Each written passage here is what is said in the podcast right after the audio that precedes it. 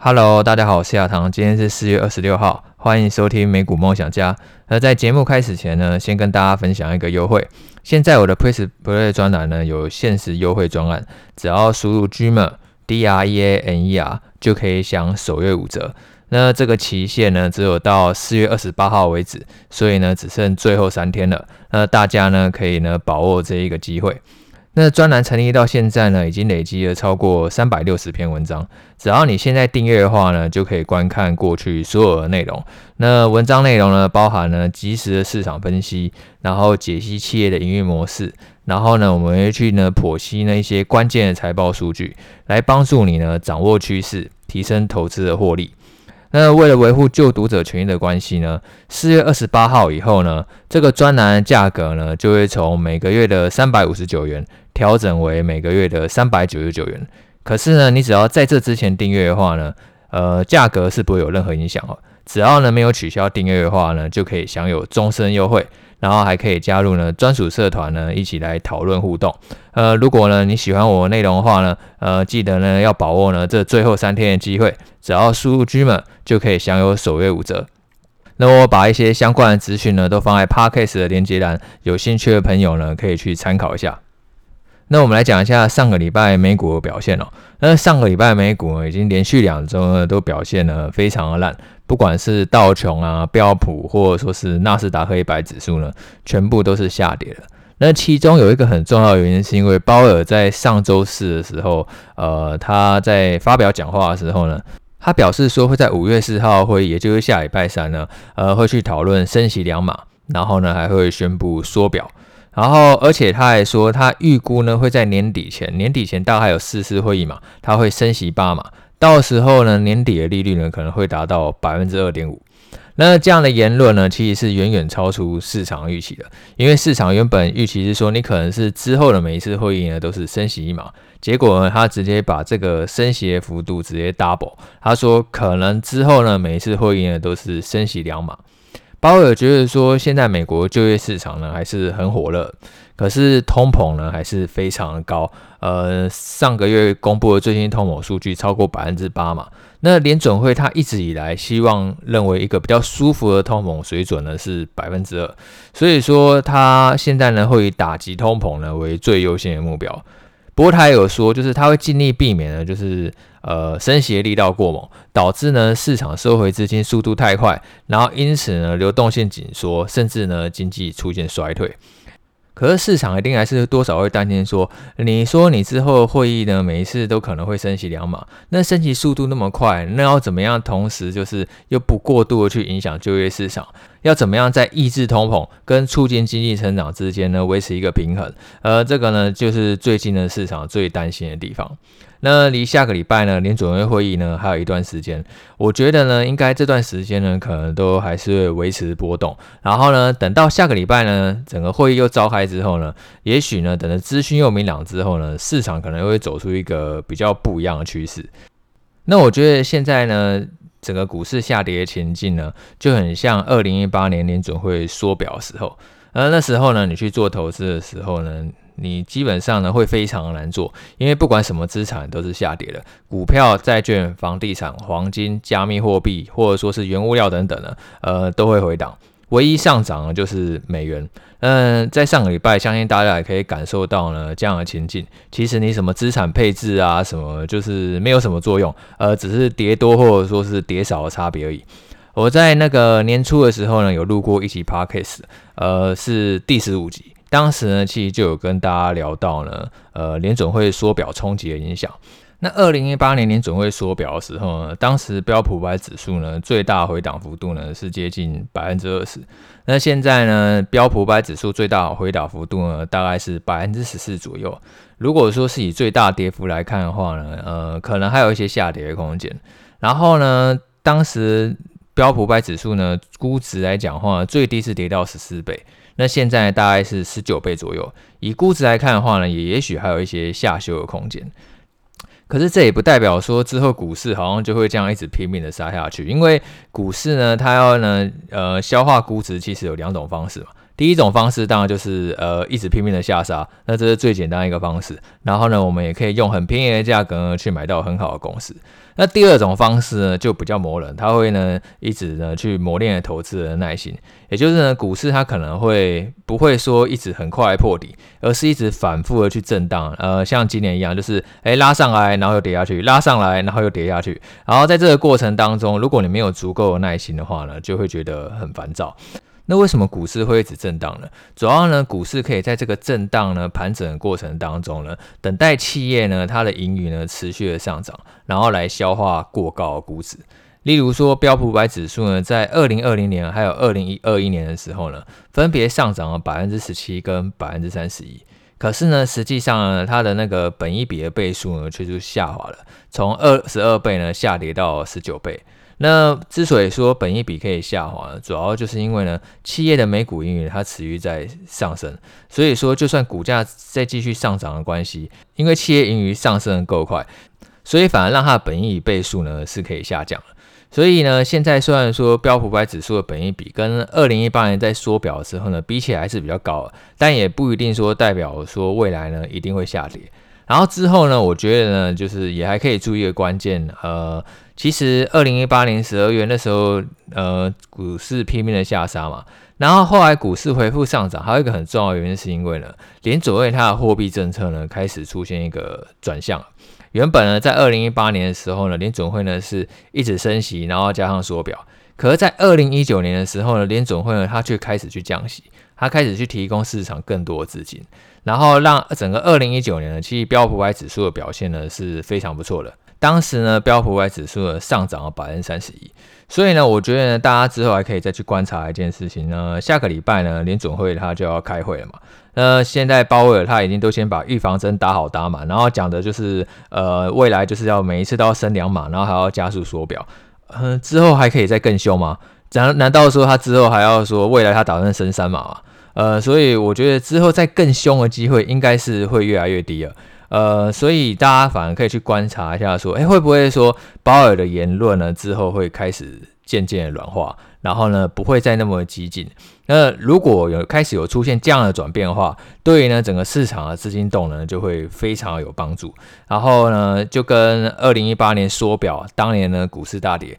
二零一九年的表现呢却非常的亮眼。那或许呢历史又会再度的重演。二零二二年呢，可能会是一个股市比较震荡，然后比较磨人的一年。但是呢，二零二三年呢，可能又会是一个很不一样的光景。呃，未来一年股市报酬呢，也许会相当的不错。那除了鲍威尔说要升息，还有缩表以外，那最近呢影响市场呢，另外一个最重要的事情呢，就是许多公司呢都已经陆陆续续在公布财报。那这个礼拜呢，财报季呢也要进入一个高峰，Google 还有微软呢会在周二盘后，也就是今天的盘后呢会公布财报，然后 Meta 呢会在周三的盘后，苹果还有亚马逊呢则是在周四的盘后。呃，科技巨头呢都会在这一周公布财报，所以呢股市呢也许还有一个更大的波动。那上个礼拜呢，有公布财报龙头呢，呃，最被大家关注的公司呢，应该就是特斯拉，然后还有网飞。那我们来讲一下特斯拉跟网飞财报表现。呃，特斯拉它在上一个礼拜呢，公布最新季报的时候呢，不管是营收、净利润、每股盈余，或者说是交车量呢，都再次创下历史的新高。它营收成长了超过八成，然后净利润呢，成长二点五倍。然后交车量呢，三十一万辆也成长百分之六十八。那电动车的毛利率呢，从二零二一年同期的百分之二十六点五，提升到最新一季的百分之三十二点九，而且营业利润率呢是超过百分之十九。那这样的获利能力呢，是呃远胜过所有任何一家传统车厂了。呃，从原本一家一直在赔钱的电动车公司，然后因为呢，它本身电动车制造效率不断提升的关系，所以造成说它毛利率呢是每一季比每一季更好。你不得不说，就是马斯克他那个执行能力呢，真的是非常的强。呃，他有说就是在德州奥斯汀厂，然后还有呢德国柏林厂呢陆续投产的情况下呢，他还是预估说今年的交车量呢。可以呢，有机会达到成长百分之六十，然后未来几年呢，至少成长百分之五十。而最近呢，因为受到中国封城管制的影响，上海工厂呢，它是在三月底关闭。呃，可是呢，已经在本周呢逐步恢复生产，预计呢大概就是会损失约一个月的产量。不过呢，全年的交车量呢，他认为还是可以维持成长百分之六十以上。而且呢，马斯克他也提到说，他今年底呢会向所有的美国用户呢去发布那个全自动驾驶软体，并且估计说，二零二四年呢，它就会量产一个自驾计程车。而这个自驾计程车呢，它不会装方向盘，然后也不会装踏板，呃，就是基本上它就是要完全实现一个全自动驾驶，让这个车子可以二十四小时行驶，然后来帮那个车主赚钱。那他估计说，这样每英里的成本呢，会大大低于呢现在地铁还有公车，因为车子的利用率呢，其实现在是非常低的嘛。呃，大家除了开车上下班以外，然后或者说是可能假日出游以外。绝大多数的时间，车子就都是停在停车场，基本上都没有动。那那段时间其实基本上就是一个浪费。如果说在我们除了上下班通勤的过程当中，那车子呢，它也不会停在停车场，而是呢会固定的，例如跑出去，然后来帮我们赚钱的话，那这个对于车主来讲的话呢，等于是一个额外的收入。然后平均每英里行驶的成本呢，也会大幅度的降低。呃，这样的时间点呢，感觉好像离我们越来越近了。马斯克，他是预估呢，二零二四年呢，这样的自驾计程车呢就可以量产。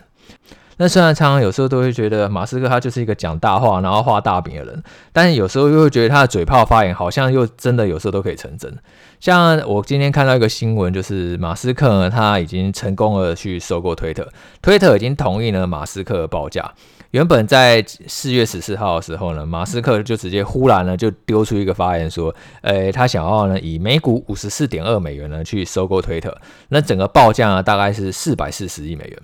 那推特一开始收到这个马斯克报价的消息以后呢，他们是不同意的，而且他们还推出一个那个毒药丸的策略。那什么是毒药丸呢？就是说，如果马斯克他执意呢要去恶意的收购，也就是买下推特所有的股票的话。那这个毒药丸呢的计划就会让这经营层呢可以呢有这个权利呢一直去印股票，等于说是一个两败俱伤的策略。如果说你想要买下推的话，你就要必须花更多的钱才能买下，因为经营层会一直印股票嘛。可是，一直印股票的话呢，又同时会去稀释呢那个经营层所有的权益，然后也会对整个股东呢造成影响，所以它是一个两败俱伤的策略。呃，现在呢，其实没有走到这个局面，因为昨天推特董事会呢，他已经正式同意呢，就是马斯克呢以四百四十亿美元，也就是每股五十四点二美元来收购推特。那当然，我相信大家一定都会觉得有点跳痛，因为马斯克他不是做电动车嘛，然后他有做一个 SpaceX，然后做太空，然后忽然跳过来说要做一个社群媒体，呃，大家一定都会觉得呃非常非常的跳痛。可是我觉得这可能也许就是马斯克的风格吧，因为他就是常常就是想着就是他要改变了世界上一些他认为看不顺眼的事情。那马斯克他之所以要去收购推特这个平台呢，主要是因为他觉得现在呢并没有一个社群平台呢有真正的言论自由。呃，大家呢可能用脸书比较熟悉，你都知道，其实呢，呃，我们在脸书上的发文啊，呃，基本上脸书都是会审查的。如果说你有一些太过呢仇恨偏激的言论呢，呃，脸书呢就会直接给你禁止发言。但是什么是仇恨偏激呢？呃，基本上我们是没人晓得，这个完全就是脸书说了算。也许你并不认为说这个呢有仇恨偏激，但是脸书可能就直接给你禁止发言了。但是马斯克认为说，其实言论自由呢是一个民主政治呢应该正常运作的一切基础，所以他希望呢，他可以把这个推特收购私有化下市以后呢，把推特打造一个呢真正具有言论自由的平台。然后马斯克还提到一点呢，就是我非常非常的期待，就是他提到说呢，他希望可以让这个推特上的诈骗机器人呢给消失，然后另外呢，他会对所有人进行身份的验证，然后让推特呢就是比以前任何时候呢都品质呢会更加的提升。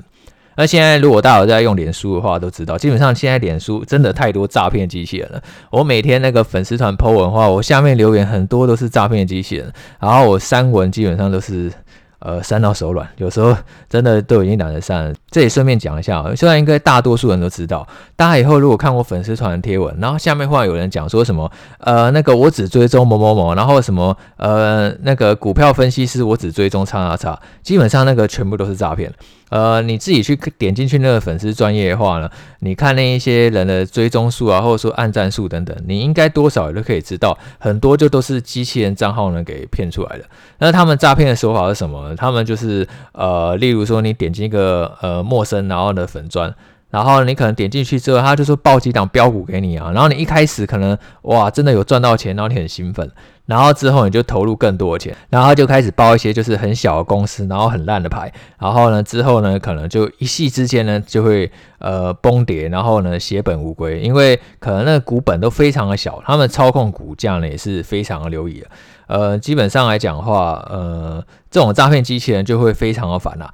然后呢脸书现在也没有要处理的意思，因为现在这些诈骗集团甚至还会那个买脸书的广告来求赞助。那我身边其实有很多朋友都是在经营那个粉丝团嘛，那基本上呢也是不堪其扰，常常就是会有那个冒用你名字的人，然后呢可能在那个脸书买广告，然后甚至成立赖群，然后呢就是去呃看能不能就是骗一些就是呃不太清楚状况的人。所以在这里既然讲到，就是顺便提醒大家，就是呃对于呢周遭一切事物呢都保持警觉。脸书它是有一个蓝勾勾认证的机制啊，像我那个正牌那个美股梦想家粉丝团呢，它后面就有一个蓝色的勾勾，这就代表就是呃正版的。然后如果说之后你看到其他的粉丝团，哎后面没有什么蓝勾勾哈，那你就要小心，那个就是一个诈骗。要不然的话，你就直接呢来找我本人询问，那应该基本上几乎都是诈骗了。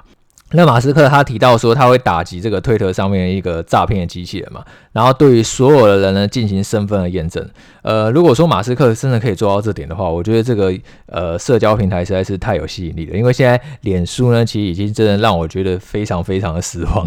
不过，除了打击诈骗机器人，然后还有恢复言论自由以外，马斯克我觉得还有提到一个蛮重要一点，就是说马斯克他可能会去改变那个推特收入模式。现在几乎社交平台所有的收入模式呢都是一样的，也就是广告模式。像是呢，呃，脸书呢，你可能花了几篇贴文呢，就会看到广告。然后呢，如果点进这个广告的话，脸书就可以从里面呢收钱，或者说呢，脸书让这个广告曝光，基本上呢，它就可以收钱。呃，那之所以会有这样的收入呢，是因为脸书基本上它没有对使用者收费嘛，所以说它只能呢针对那一些想要下广告的厂商呢来去收费。只是呢，Twitter 它可能会改变为一个另一种收入模式，就是它以后不会再提供广告，但是它会向使用者收费。那我觉得这个就。各有好坏啊。如果说你今天向使用者收费的话呢，那可以预期说使用者的人数一定会下降，可是整个社群的品质呢就会更加提升。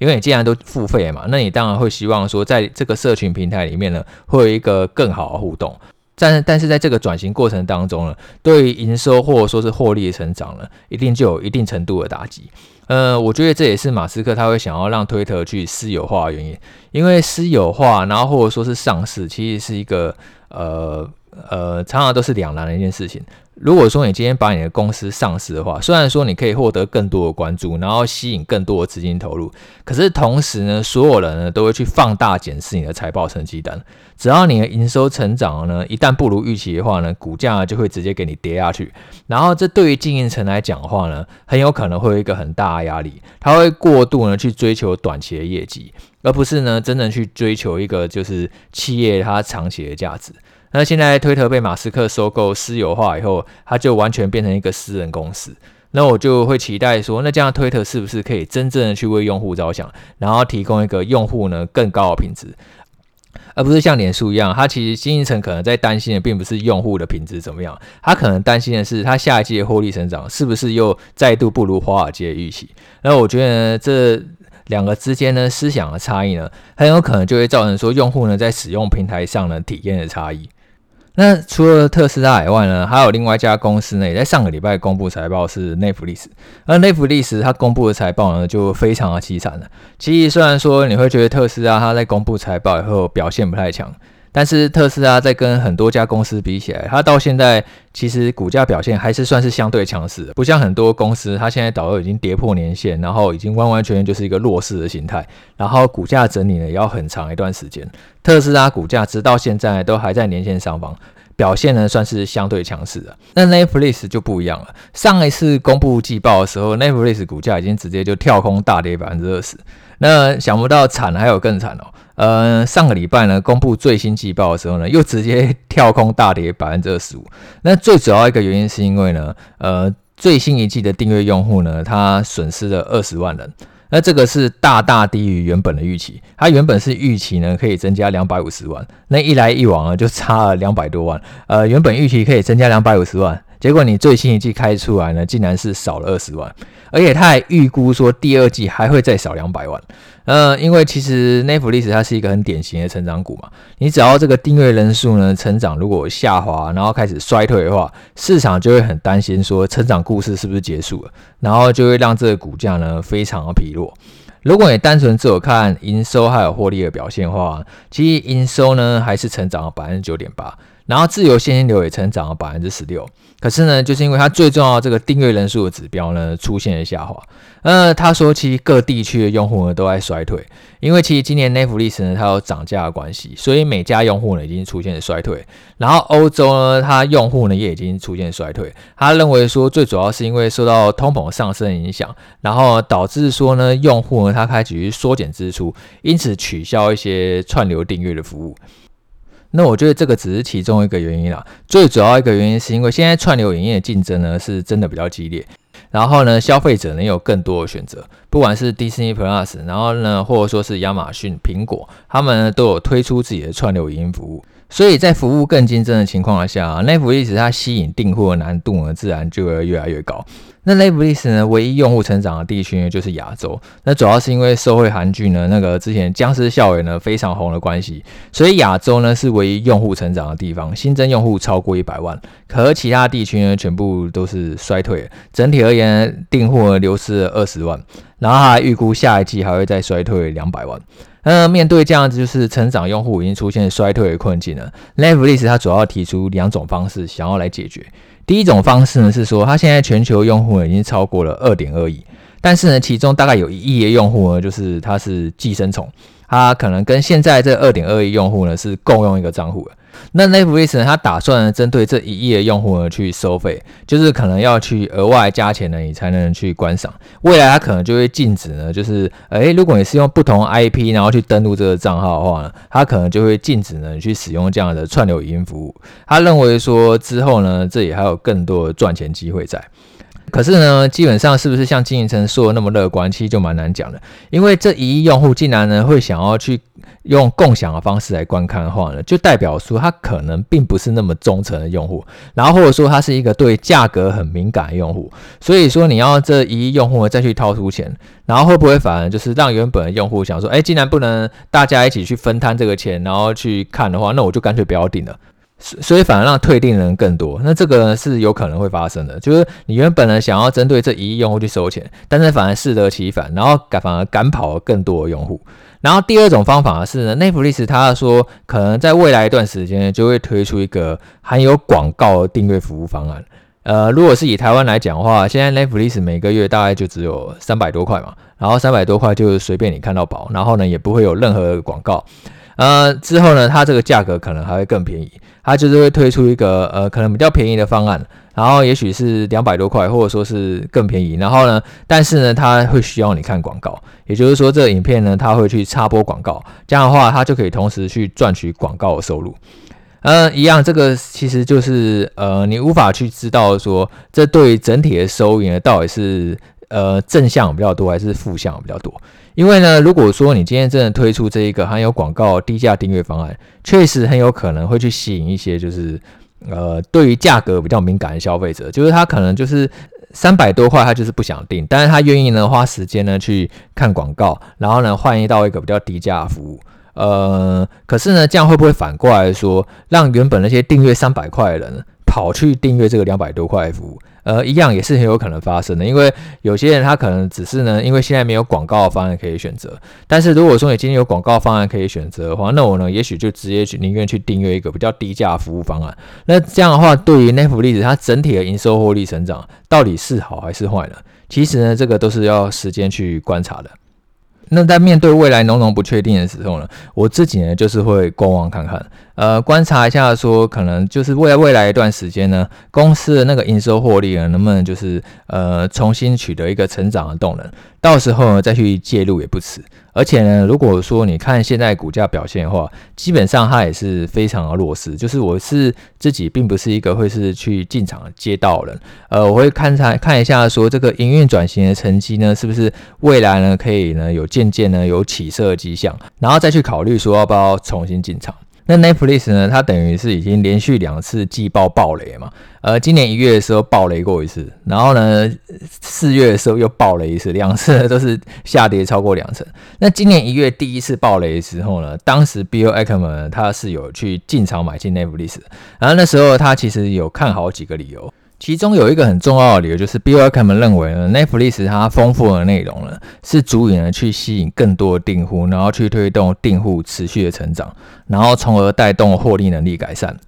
不过后来在四月季报公布以后，又再度爆了以后，Bill Ackman 他已经就是宣布说他认赔出清 Netflix。那在这三短短三个月的时间当中，是什么事情出现改变，让 Bill Ackman 他直接改变投资的想法呢？比尔可能认为呢，他觉得 Netflix 的经营层呢还是很优秀，可是呢有一个就是很重要，他当初投资的逻辑呢已经改变了。他一直认为说，就是 Netflix 呢就是可以透过足够多、足够丰富的内容来吸引用户的成长。但是最新一季的财报很显然显示说，哎，Netflix 对未来用户的成长，其实已经需要更多的力气了。他们一方面呢要推出含有广告的订阅服务，另外一方面呢要针对那一亿多个就是呃直接呢就是跟别人共享账户的人去收钱，呃，从这两点来看的话，你可以知道说，Netflix 它的营收获利呢，很有可能会有一段转型的阵痛期。那比尔可能认为，就是他觉得说，这会让未来呢变得难以预测。那一旦说跟当初的投资想法不一样的话呢，那就要立刻采取行动，所以他就直接很果决，然后很果断就停损了。那我觉得我的想法啊，跟 Bill Ackman 就有一点类似，就是我觉得呢，现在其实 Netflix 它就处在一个营运转型期嘛。那转型成功的话呢，确实很有可能就是为公司带来更大的利润。只是呢，这个不确定性呢，就比较没有那么高。那你投资呢，当然会希望就是投资一个就是呃预测性高，然后确定性高的机会。这样的话，其实你。可以足够了解这家公司，你抱起来呢也是会比较安心的。可是如果说你对未来的成长其实很大不确定性的话，那也就未必说一定要呃说服自己，好像一定要抱住这张股票。而同样的资金呢，其实你可以转到一个更有把握的机会上。那我自己算是 Netflix 的重度使用者啊，我除了那个呃研究投资，然后呢陪小孩陪家人以外。基本上我的休闲娱乐就是追剧，我也不太打游戏，因为我觉得我就是一个天生的手残族，然后打游戏我都会输别人，然后所以反正我就追剧，而且追剧的话可以快转，不会说像打游戏都只能用一倍速，我会觉得好像。打起来节奏呢，好像就就不够快的感觉。但是追剧的话呢，我可以用两倍速快转，然后这可以让我一次看很多片。然后 Netflix 它什么片都有啊，不管是呃最近那个充满太空的纪录片，然后或者说是那个呃我以前有提到过，我很爱看那个僵尸剧。然后最近呢，我跟我太太在看那个爱情的偶像剧，像是那个社内相亲，然后二五二一，然后还有那年我们的夏天，反正最近看蛮多爱情剧。呃。基本上，我觉得 Netflix 它的内容丰富度还是跟其他平台是不能比的。我自己也有在听那个 Disney Plus 我之前有讲，但是我现在真的也很少打开它。我现在都还是在看 Netflix 为主。可是我觉得这个产业它比较吃亏一点，就是说，即使像是我这样子重度使用者，Netflix 它也不能跟我多收钱。它并不是说，不管说我今天看一百部，然后或者说是只有看一部，Netflix 呢都是收一样的钱。所以说要怎么样去创造呢？更高的营收，或者说是更高的获利，它是一定需要经过一个呃呃转型期的。那我觉得呢，经营层它还是有办法做到这一点的，但是这个时间可能不会那么快。但是这段时间呢，股价也许就真的会比较低迷一阵子。好，那最后再提醒大家，现在我的专栏呢，就是有首月五折优惠，然后优惠价只到四月二十八号，也就是最后倒数三天。那如果你有喜欢我文章内容的话呢，记得就是呢，可以呢把握这个机会来订阅我的专栏，只要输入 Dreamer 就可以享首月五折。那我把相关的资讯栏都放在 Podcast 的链接栏，大家可以去参考一下。那今天 Podcast 就到这边了，我们下次见，拜拜。